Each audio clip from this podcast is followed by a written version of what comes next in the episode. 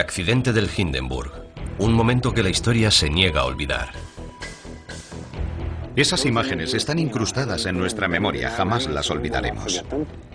Ha llegado la hora de contar toda la historia.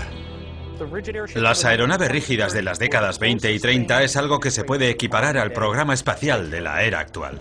Con las grandes esvásticas en la cola, todo el mundo lo sabía. Es la Alemania nazi. Por primera vez, los historiadores toman la voz cantante. Desde ese punto de vista privilegiado, tuvieron que percibir el choque de forma muy diferente. Las herramientas se ponen en manos de aquellos que mejor saben usarlas. Caemos en el fondo del cielo y... Oh, Dios mío. El Hindenburg, lo que se vio. Seguro que fue una visión truculenta. Lo que se escuchó. Herr Morrison era famoso por su voz grave.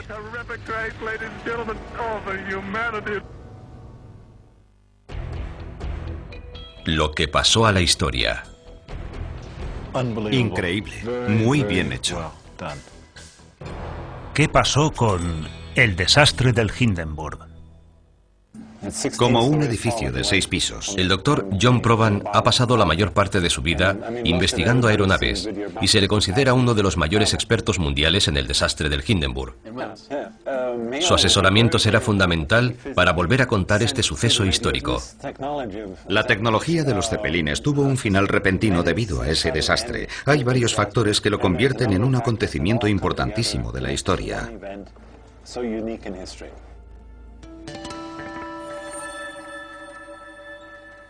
Año 1937.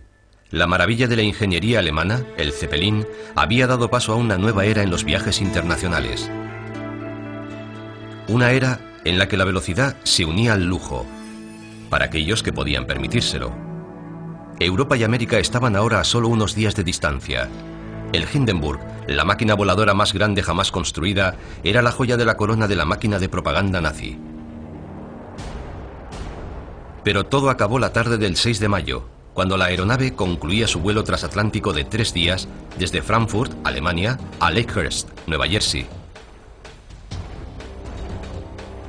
De pronto, a las 7 y 25 de la tarde, el Hindenburg estalló en llamas. En pocos segundos la aeronave se convirtió en un infierno.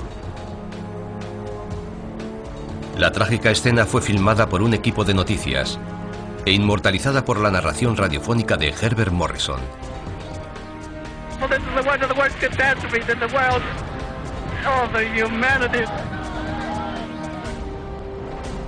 En la actualidad, 70 años después, sigue siendo una de las imágenes más representativas de los desastres del siglo XX. Fue uno de esos acontecimientos que ocurren y no se olvidan. El hecho de que esas imágenes hayan quedado incrustadas en nuestra memoria lo convierten en algo muy especial. Proban se ha unido a un grupo de productores de documentales de Hollywood para devolver la vida a una época que la historia ha olvidado. El Hindenburg era el mayor objeto volador que el hombre había creado hasta entonces y se construyó en una época en la que las aeronaves proporcionaban a los pasajeros la forma mejor y más segura de cruzar el océano. En aquella época los aviones eran todavía un sueño. Costaba cuatro o cinco días cruzar el océano. Los barcos de pasajeros tardaban una semana. El Hindenburg atravesaba el Atlántico en dos días y medio. Para hacerse una idea de lo grande que era, digamos que medía de largo como tres campos de fútbol y era tan alto como un edificio de 16 pisos si medimos desde la parte inferior hasta aquí arriba. Casi todo el mundo ha visto el dirigible de Goodyear, ¿no? El dirigible de Goodyear mide poco más que la cola. ¿En serio? Sí.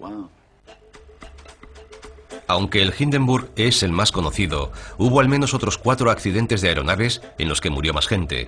La diferencia está en que el del Hindenburg lo grabó una cámara. En el caso del Hindenburg se dieron circunstancias que nunca se habían dado.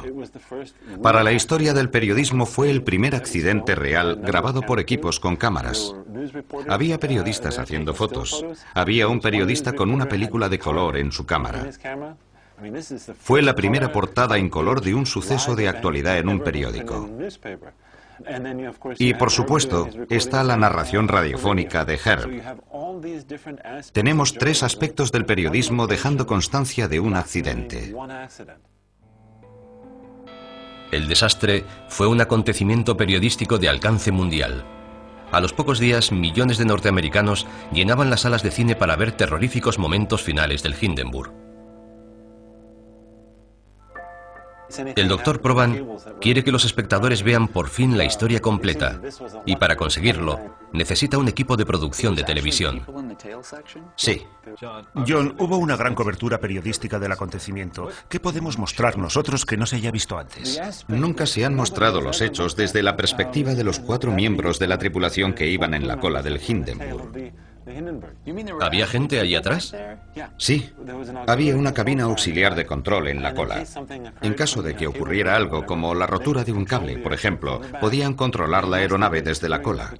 Tuvieron que vivir el accidente de forma muy diferente. Para empezar, tenían tres ventanas por las que mirar. La explosión ocurrió casi encima de sus cabezas y pese a estar tan cerca del punto de detonación, sobrevivieron.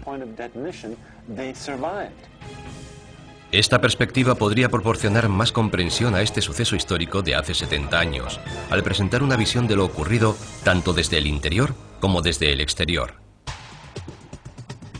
A John Proban le resultaría imposible comprenderlo todo bien sin acudir al lugar del desastre.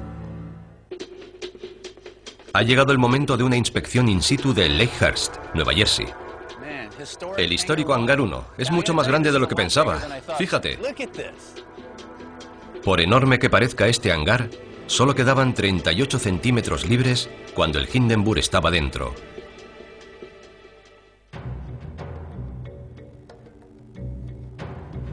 Los ejércitos de todo el mundo, incluido el de los Estados Unidos, comenzaron a experimentar con dirigibles a comienzos del siglo XX, debido a su gran capacidad para levantar cargas pesadas con rapidez y poderlas transportar por el aire prácticamente a cualquier lugar.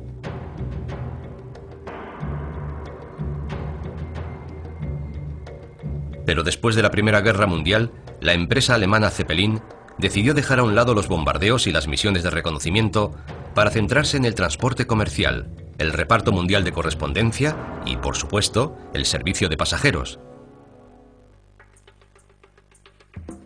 La base de Lakehurst, en Nueva Jersey, se convirtió en el centro lógico de operaciones y en el primer aeropuerto internacional de Norteamérica. ¿Cómo aterrizaba el Zeppelin y cómo lo metían aquí? Tomaban parte muchos hombres. Había 248 trabajadores de tierra del Hindenburg la noche que aterrizó aquí. La aeronave se acercaba a favor de viento y lanzaba maromas desde el morro.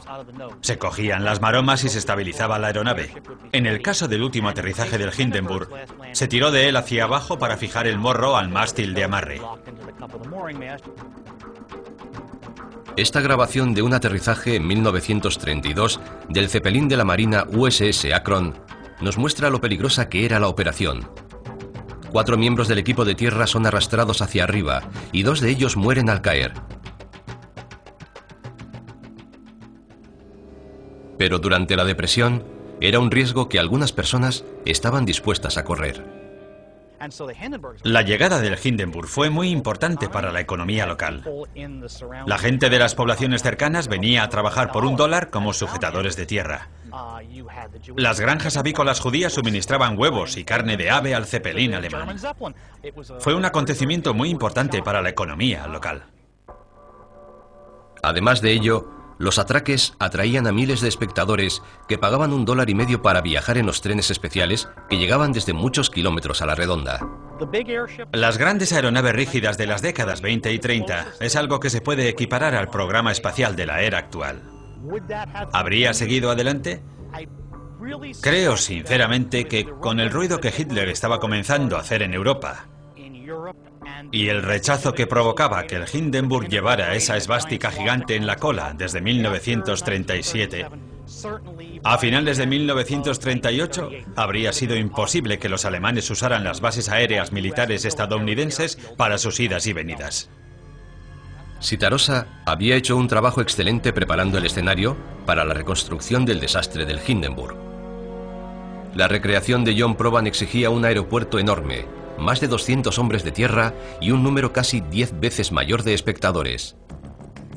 Pero ahora es momento de profundizar en lo ocurrido y examinar el suceso. 22 reporteros gráficos, por lo menos, captaron imágenes, y cuatro de ellos en película. En contra de lo que se cree, Herbert Morrison no formaba parte del equipo de filmación, era un locutor de radio de Chicago. Su inolvidable relato de la tragedia tampoco fue emitido en directo. Fue grabado en un disco de laca y emitido al día siguiente. Y aunque muchos creen que la voz de Morrison se añadió a los noticieros que se proyectaron en los cines, no se hizo hasta años más tarde. Con tanto material para examinar, lo mejor era pedir la opinión profesional de un historiador. La experta en Hindenburg, Cheryl Grants, del Smithsonian National Postal Museum, explicó paso a paso la filmación. Se ve a los pasajeros por las ventanillas de paseo. Esta es la góndola. Las ventanillas de paseo están aquí. Los motores están a los lados. Aquí es donde está la mayor parte de la gente, tripulación y pasajeros, muy cerca del morro de la nave. Mira la multitud en tierra. Oh, Dios mío, ha comenzado. Cae como una cascada. En realidad, sobrevivió más gente de la que pereció. De las 97 personas que iban a bordo, murieron 13 pasajeros y 22 miembros de la tripulación. Se perdieron 36 vidas, incluyendo la del empleado de tierra. Dos factores contribuyeron a que el porcentaje de supervivientes fuera alto. El primero, que la aeronave descendía a muy poca velocidad. Tardó 37 segundos en caer 88 metros. Es poco más de 8 kilómetros por hora. El otro, que aterrizó sobre algo blando, gracias a la gran rueda de aterrizaje que había bajo la cabina del control principal. Aquí vemos la góndola cuando golpea. Rebota un poco. ¿Ves a esta persona que salta? Lo vemos saltar por la ventana de pasajeros. Todavía está saltando y huyendo cuando se ve la llama a su espalda.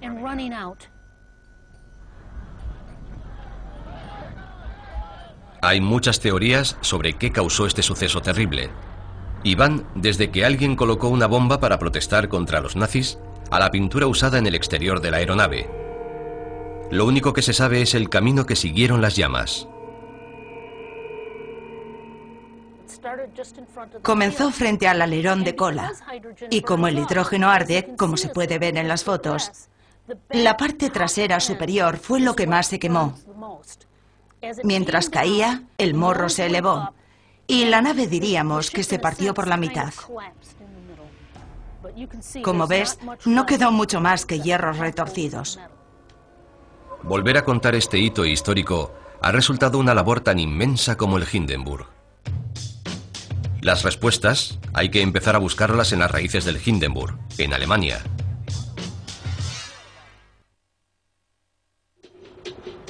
El Hindenburg, un momento grabado a fuego en la memoria de todos los que lo han visto. El historiador John Proban quiere mostrar esta tragedia como nunca se ha hecho, desde dentro. Para contar la historia completa y recrear con precisión el desastre del Hindenburg, Proban ha llevado al equipo del documental al lugar de nacimiento de los cepelines, Alemania. Tenemos una carpeta por cada una de las aeronaves rígidas que se construyeron. ¿Estás de WhatsApp? La primera parada es la casa del historiador, donde guarda una colección enorme de todo lo relacionado con las aeronaves. Su afición comenzó cuando era niño en Virginia, coleccionando postales. John tiene un archivo y objetos de todos los cepelines, algo que resultará muy útil para reconstruir digitalmente la nave gigante. Pero de la sección de cola, donde se llevará a cabo la mayor parte de la recreación, no hay ni planos ni fotos. Así que Proban dibujó él mismo unos planos, basándose en sus profundas investigaciones. Aquella implicación profunda ayudó a dar vida a su idea, porque se puso en contacto con un miembro de la cabina de control trasera. ¿De verdad conociste a Richard Colmer? Sí, lo conocí la primera vez que vine a Alemania, en 1976. Colmer me abrió su casa. Fue muy amable. De no haber sido por él, dudo que mi interés por las aeronaves hubiera sido tan intenso. Como mecánico, la labor principal de Colmer era observar periódicamente los motores para asegurarse de que funcionaban correctamente y manejar los controles de emergencia durante el aterrizaje, por si había algún problema. Desde su posición podía ver la estructura principal, el lugar donde se incendiaron las celdas de hidrógeno. Por extraño que parezca, no vio la primera explosión. Estaba ocupado haciendo su trabajo. Lo primero que notó fue una sacudida. Eso fue lo que notó, una gran sacudida. Muy pronto quedó claro para Colmer y los otros tres miembros de la tripulación lo que había pasado. Además de ver por las ventanas que caían pedazos de lona ardiendo, había una bola de fuego gigante a un metro escaso por encima de sus cabezas. Cuando la nave aterrizó sobre la parte posterior, naturalmente el alerón de cola empezó a derrumbarse, así que lo rasgaron para abrirlo. Era simplemente lona. Colmer literalmente salió de un salto. Tuvo suerte. Colmer hace mucho que murió, pero John conocía al último superviviente vivo de la tripulación y no vivía lejos de allí. Proban concertó una cita con Werner Franz, de 85 años, para recoger cualquier información adicional que pudiera ayudar a la recreación. Franz era el grumete del último vuelo del Hindenburg. Tenía 13 años. Para un adolescente alemán, trabajar en el Hindenburg era el trabajo soñado.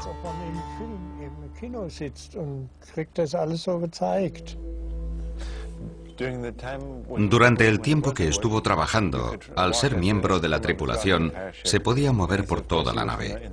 Dice que por supuesto estuvo en la cola y en todas las demás zonas de la aeronave, pero dice que la parte que más le gustaba y en la que más disfrutaba era el morro de la nave, delante del todo. Había una ventana, dice que mirar por ella era asombroso, que se podían ver las ciudades, los barcos, las ballenas, podías ver el mundo desde arriba y era como estar en la proa de un barco. Parece increíble. Por supuesto, todo eso acabó la mañana del 6 de mayo de 1937. Al oír la explosión, notó de inmediato que toda la nave vibraba. Supo enseguida que la nave tenía problemas, que estaba ardiendo. Cuando la nave se desmoronó y el morro se elevó, se escapó agua de un depósito. Eso aminoró las llamas y permitió escapar a Franz. Dando patadas consiguió rasgar la lona y salir. Por asombrosa que sea su historia, Proban sigue pensando que Colmer daría a los espectadores una perspectiva más completa del desastre del Hindenburg. John pensó que habría que visitar el Museo Zeppelin para ilustrar su versión, estaba siendo renovado, pero Proban es tan respetado dentro de la comunidad del Hindenburg que pudo acceder a su tesoro de artefactos, fotos y reproducciones. Esta pieza debe ser de esta zona de aquí. Es parte de una de las vigas. Eran muy ligeras, ¿verdad? Sí, cógela. Podrías levantarla con el dedo meñique. Oh, Dios mío. No pesaban casi nada. La nave completa pesaba unas 100 toneladas. ¿Te haces idea del tamaño cuando ves esta pieza y te cuentan que era una de estas? Sí. Era gigantesco. La construcción comenzó con un enorme armazón de aluminio que medía 244 metros de largo y 41 de diámetro. La nave se pilotaba desde la cabina de control en la parte inferior, pero Proban cree que la mejor vista de lo ocurrido se tuvo que tener desde la cabina de control secundaria, situada en el alerón inferior de cola. El recubrimiento no era duro ni rígido, sino una simple lona para velas pintada en color plata. Esta foto da una pista sobre lo que Colmer vio del armazón de aluminio desde el alerón de cola y de cómo el hidrógeno ardiendo destruyó la nave de dentro a fuera. Aquí se ve una gota. El calor era tan intenso que fundió el aluminio. Muchas de las heridas que sufrieron los pasajeros y la tripulación no las causaron las llamas, sino las gotas de aluminio fundido. Al debilitarse el armazón, también se debilitó la lona exterior. Eso explica que Richard Colmer y Werner Franz pudieran romperla para salir. La diferencia entre los relatos de los dos supervivientes está en lo que vieron. Cuando se desató el incendio, Franz estaba en la pasarela interior dirigiéndose a la parte posterior, y aunque su historia es asombrosa, solo vio lo poco que tenía a su alrededor. Colmer iba aquí atrás. Comprendo por qué quieres verlo desde aquí. Es una toma impresionante. Es una de las perspectivas más espectaculares. La visión desde atrás tuvo que ser asombrosa porque la explosión tuvo lugar justo delante de ellos. Además se podía mirar por las ventanas y ver cómo caía la bola de fuego. Si había ventanas aquí, ¿qué parte de la nave podía ver Colmer? Cuando la nave se elevaba, seguramente podía ver casi hasta esta zona de aquí. Y estaba todo en llamas. Sí, ardió todo en muy poco tiempo. Lo terrible era que sabía que delante había miembros de la tripulación. Sus amigos. Sus amigos, que estaban en la parte frontal lanzando las maromas y ocupándose de las demás operaciones de aterrizaje. Tuvo que ser un espectáculo dantesco.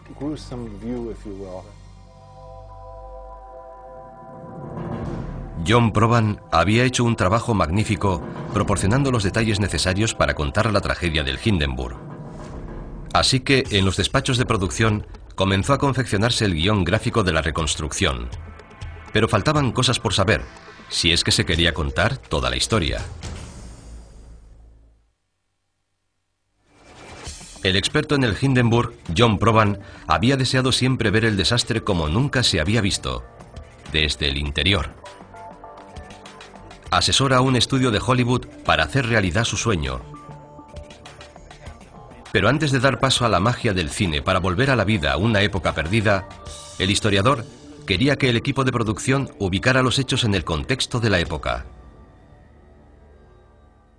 La década de 1930 fue la edad de oro de los cepelines. Las aeronaves hacían vuelos transatlánticos regulares.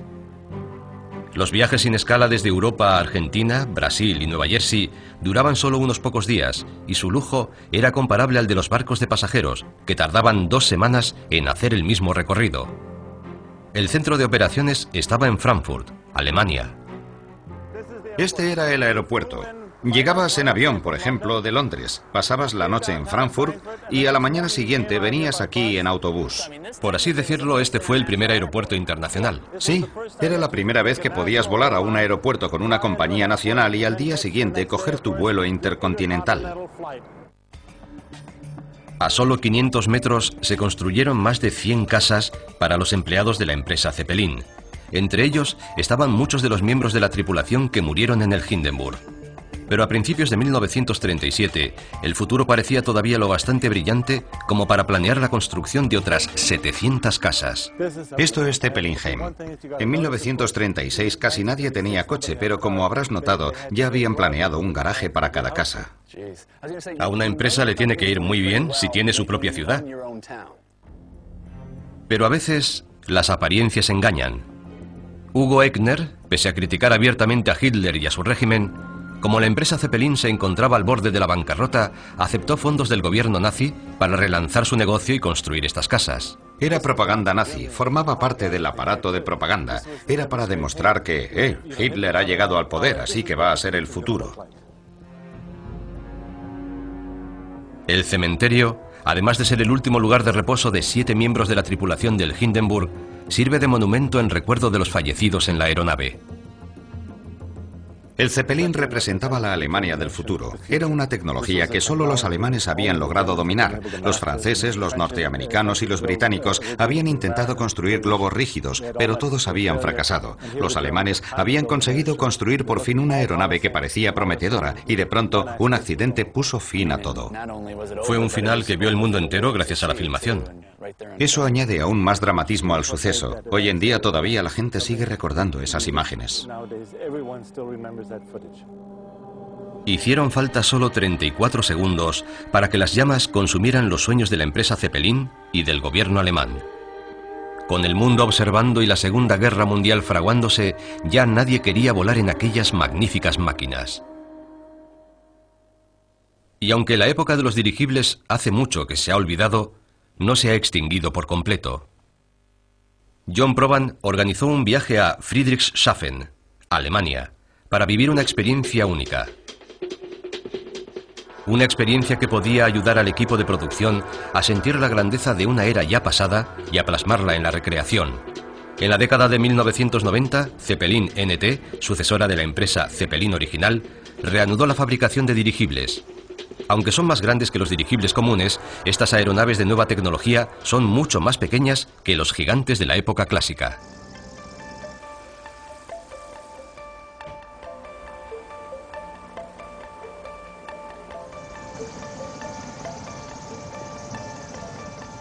¿A qué altura estamos? A unos 300 metros, que son como 900 pies. Casi todo el viaje de dos días se realizaba a esta altitud, muy lejos de los 30.000 pies a los que viajan los aviones comerciales de ahora. Obviamente este dirigible es muy diferente del Hindenburg, aunque los dos fueran cepelines. Sí, el Hindenburg era tres veces mayor y el viaje en él habría sido más suave, aunque este sea suave. Iba a decir que es muy suave. Sí, pero en el Hindenburg habría sido todavía más suave. Aquí arriba se podía tener todo el lujo imaginable, comidas calientes, vajilla de porcelana, cubiertos de plata. Era como un barco en el aire. Volar en esto se parece mucho a ir por el agua, pero estás por encima del agua. ¿Qué diferencia hay entre los cepelines y los otros dirigibles? La mayor diferencia entre los cepelines y otros dirigibles es que los cepelines tienen una estructura interna. Si hubiera una fuga y el gas se saliera, un cepelín no se desinflaría, mientras que otro dirigible sí. Ahora la gran pregunta. Digamos que estás aquí arriba y te quedas sin combustible. ¿Cómo desciendes? Muy sencillo. Sin saltar, claro. Normalmente evitamos hacer eso. Seríamos como un globo corriente. Podríamos maniobrar liberando helio. Y cuando en el radar de descenso viéramos que vamos demasiado rápido, podríamos soltar agua del lastre. Tendríamos un aterrizaje bastante suave. Estaba claro que el viaje en Zeppelin de 1937 era una experiencia irrepetible. Algo que a veces se nos olvida cuando vemos los noticiarios antiguos.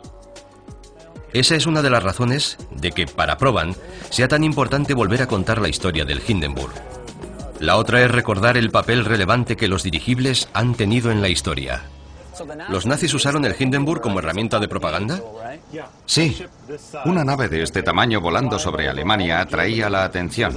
Y por las grandes esvásticas de la cola, todos sabían que era de la Alemania nazi. Volaban por toda Alemania y arrojaban panfletos. ¿Arrojaban panfletos desde esta altura? Sí.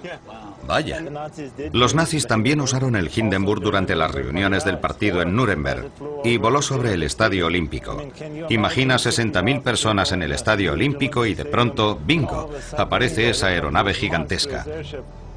Formaba parte de la maquinaria propagandística de la época. Con el viaje a Alemania a punto de acabar, llega la hora de volver a Los Ángeles y comenzar a dar forma a la visión de John Proban sobre el desastre del Hindenburg. Para asegurarse de que los detalles son correctos, Proban revisa con atención el guion gráfico. Estamos colocando la cola. La cola debe ir un poco más aquí, está demasiado paralela, debe ir un poco más metida. ¿En forma de cuña? Y luego tenemos a los cuatro miembros de la tripulación. Podían tener una mano en el timón por si ocurre algo. ¿Y qué hacen los demás? Simplemente esperan. No tienen nada que hacer. Utilizan el peso de su cuerpo como lastre. O sea que hacen de lastre y esperan. Sí. Es curioso verlo porque Richard me explicó lo que sentía en la parte trasera de la nave.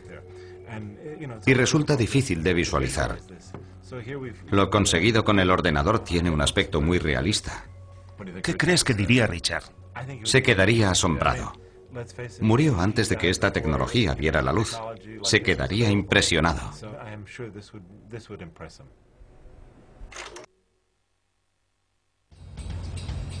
El viaje a Alemania con John Proban ha dado muy buenos resultados, que serán de gran ayuda para dar forma a la nueva perspectiva del historiador sobre el desastre del Hindenburg. Dibujó algunos planos, explicó el diseño e incluso les presentó a un superviviente que relató con precisión lo ocurrido durante la tragedia. Proban había organizado incluso un viaje en un cepelín moderno para que se hicieran una idea de su lujo y grandiosidad. El siguiente paso era unirlo todo, aunque en las fotos y filmaciones quedaba claro que la aeronave era enorme. Mide 148 metros. John esperaba que además de eso, los espectadores captaran que era un hecho de grandes proporciones históricas. El Hindenburg tenía más o menos el tamaño del Titanic o la Torre Eiffel. Era el doble de grande que la Estatua de la Libertad y flotaba en el cielo. Hemos ido andando hasta allí y habéis visto lo lejos que estábamos. Cuando estábamos allí todavía nos faltaban 80 metros. Es asombroso. Esto nos da una idea de lo enorme que era. Llega la hora de usar la magia del cine para subir un peldaño más. La cola estará allí, donde estabais colocados, recordadlo. Utilizando los detalles que Proban les ha dado, el equipo de producción usa gráficos en 3D para devolver la vida al Hindenburg. Así de enorme era. Se trataba de una simple prueba de uno de los componentes de la recreación final, los efectos digitales de la acción en el exterior de la nave. Pero dar vida a la historia iba a requerir mucho más que gráficos generados por ordenador y efectos visuales. Hacía falta un plató insonorizado estilo Hollywood. El equipo de producción reunió a todo el personal necesario y se fue a los estudios Atwater en Glendale, California. Primero había que construir un decorado de la sección de cola de la nave, el lugar donde Richard Colmer trabajaba cuando ocurrió el desastre. Solo se conserva una foto de ese lugar, pero por suerte John Proban había dibujado planos detallados, tanto del interior como del exterior. Vimos el de verdad cuando estuvimos en Alemania. Sí. Y esto se parece mucho. Y aquí está el Hindenburg.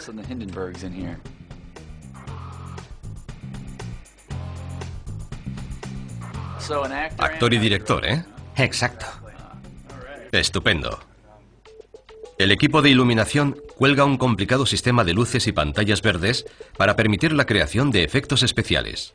En esta pantalla verde veremos las bolsas de hidrógeno al mirar hacia arriba. Se colocarán mediante un efecto digital. ¿Cómo vas a hacer el fuego? El fuego será una mezcla de luz con gel naranja, amarillo y blanco, efectos digitales, fuego y humo. Douglas Martin de Capsule Graphics va a realizar algunas pruebas en tiempo real para asegurarse de que todo va bien. Estamos comprobando las tomas para asegurarnos de que funcionarán en el montaje. Tenemos que despejar las luces de ahí. ¿Qué quieres decir con despejar? Donde no hay pantalla verde, tenemos que cortar la imagen a mano. Como ves, primero hemos trazado una línea y luego colocamos un fondo blanco y negro. Queda magnífico. Por supuesto, nada de esto funcionaría sin el toque humano. Cuatro actores con uniforme de mecánicos. Este decorado es la parte posterior. Esos tres puntos son las ventanas que veis ahí. Hay tres ventanas. Estáis aquí. Todo se desploma y lo creáis o no, saldréis con vida.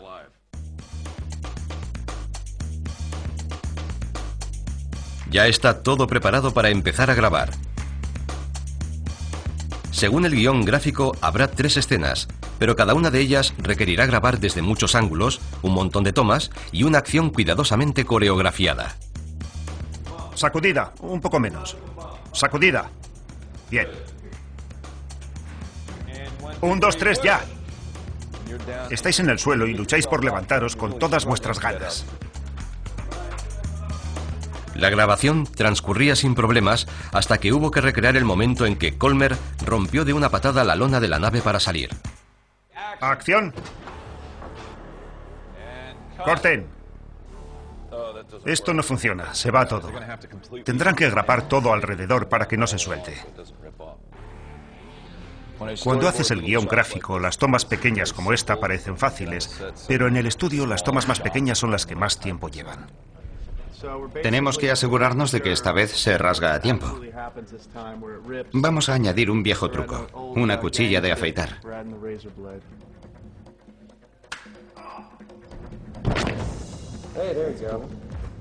Tres, dos, uno, acción. Rasgó bien al dar la patada, pero al retroceder, el talón se enganchó y arrancó las grapas. ¿Es el último trozo de lona? ¿No hay más? Si no sale bien... A menos que desmontemos el decorado. Vamos allá. Tres, dos, uno, acción.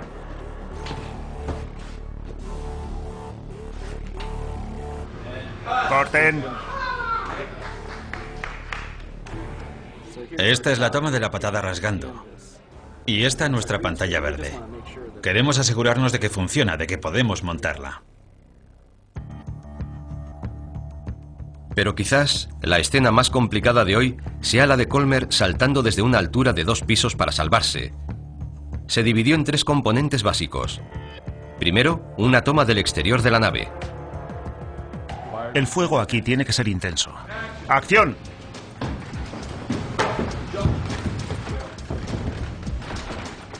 ¿Estás bien, Dave? Sí, claro. Creía que era la hora de la siesta. ¿Podemos verlo? Después, un plano abierto de Colmer descendiendo. Aunque el decorado era sencillo, capturar el máximo tiempo posible de caída requería un truco técnico. La cámara está girada, no está vertical. De esta forma puede captar toda la longitud del salto.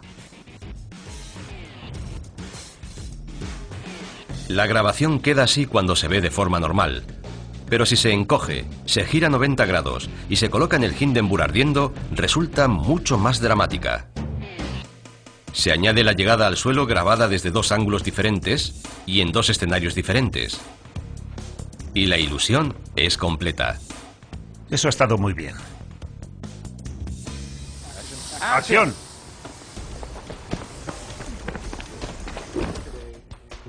No sabíamos cómo quedaría la niebla con la pantalla verde. Queremos que surjan del humo, con el Hindenburg estrellándose detrás de ellos convertido en una bola de fuego. Para probar, colocamos nuestro cielo detrás. Oh, Dios mío. Luego oscurecemos la luz y hacemos una rápida corrección de color para que quede así. Es exactamente la escena que Proban quería ver. Sí.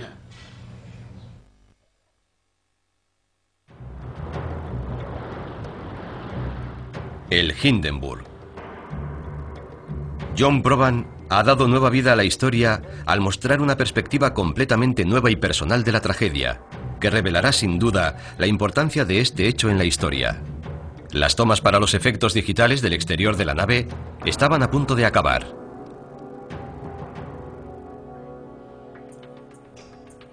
Y el setting sonorizado había funcionado muy bien para mostrar lo sucedido en el interior. El paso final era añadir el sonido.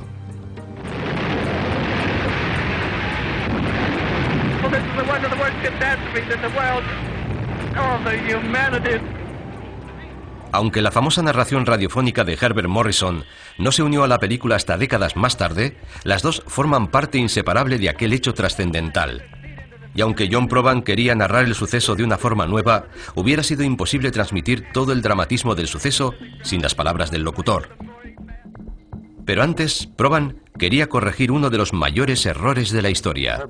Herb Morrison hizo su grabación con una máquina presto de hacer discos que tengo la sensación de que estaba mal ajustada, porque suena de forma extraña. Se grabó demasiado despacio, así que al reproducirlo suena un poco más agudo.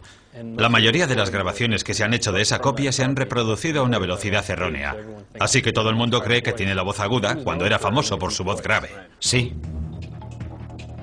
Las retransmisiones radiofónicas en directo eran todavía inusuales en 1937, de modo que las máquinas Presto, usadas para narrar en diferido, estaban todavía en pleno uso. Esto es lo que le resulta familiar a casi todo el mundo. Parecía frenético. sí, y muy agudo. Sí. Trabajando con un aparato para corregir el tono, Proban y David Ryan calculan que la grabación está acelerada un 3%. Con unos ajustes muy simples en el software podemos alargarla un poco y bajar el tono. Seguramente es así como debería haber sonado. Escuchad. Four or five hundred feet into the sky, and it, it's a terrific crash, ladies and gentlemen. The smoke and the flames now. Oh, the humanity. Esta voz es mucho más grave. Es una voz mucho más profesional. Tiene el control de su voz. Sí. Hacia el final parece un poco emocionado. Tiene la voz un poco cascada. La impresión es completamente distinta. No está aterrorizado. Está informando y reacciona, pero sin pánico. Sí, es asombroso. Pero falta un paso más antes de realizar la recreación de Proban, y requiere que el historiador se involucre todavía más. Quiero hacer unas tomas. Tú serás la voz de los actores en la recreación, porque no grabamos sonido debido a que estaban ocurriendo muchas cosas. Además, porque tú hablas alemán correctamente y ellos no. Tienes que relajarte y estar completamente desinhibido. Puedes empezar con algo como ¿qué pasa? antes de que se pongan las cosas muy mal. Danos un par de ejemplos de lo que dirías. ¿Qué has dicho? He dicho, ¿lo habéis notado? Tiene que haber pasado algo. Vale, un poco más nervioso. Más alto. Crees que vas a morir y hay mucho ruido. Si quieres que los otros hombres te oigan, tienes que gritar. Más alto. Si no lo haces más alto, te voy a dar un puñetazo para que grites.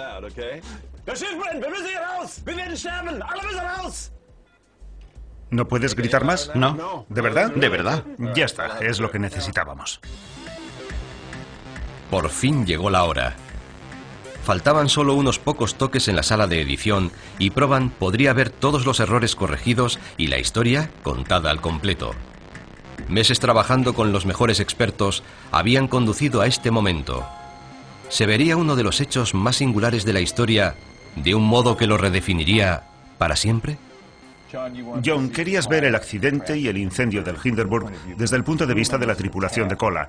Hemos usado toda la información que nos has dado, los datos, las fotos, las filmaciones, y lo hemos unido para recrear lo que querías ver. Estoy nervioso. ¿Preparado? Preparado. Vamos allá.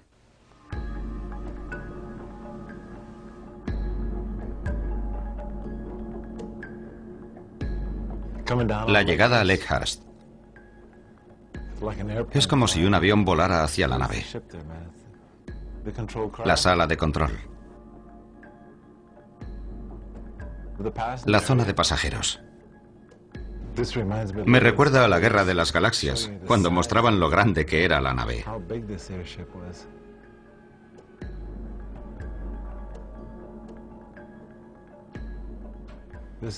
Esta es la cabina auxiliar de control en la cola. Se puede ver a Colmer. Ha notado algo. Está nervioso. Ahora ve cómo caen piezas de la lona ardiendo. Ahora intentan ponerse a salvo. Saben que la nave está en peligro. Es increíble. Y ahora naturalmente intentan salir para salvar la vida. 500 feet into the sky, and it, it's a terrific crash, ladies and gentlemen. The smoke and the flames now, and the flame is crashing to the ground, not quite to the morning mast. Oh, the humanity.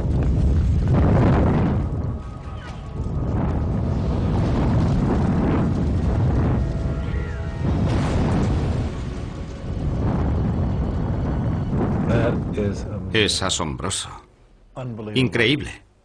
Muy bien hecho. Transmite el dramatismo que se debió de sentir. Un viaje atroz. Un viaje atroz.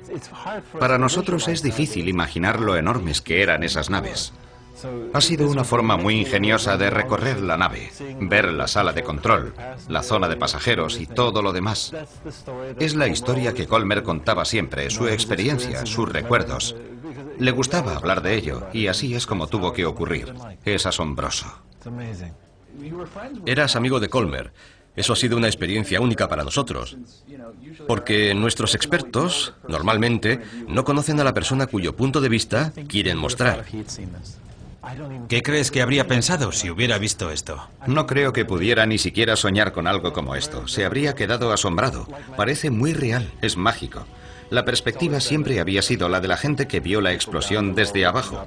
Es estupendo poder ver lo que experimentó la tripulación. Y reconozcámoslo, fue un milagro que sobreviviera tanta gente a un accidente así. Lo habéis hecho muy bien. Buen trabajo. Ha estado muy bien. ¿Ha valido la pena tu viaje de Alemania a Los Ángeles? Sí, ha valido la pena.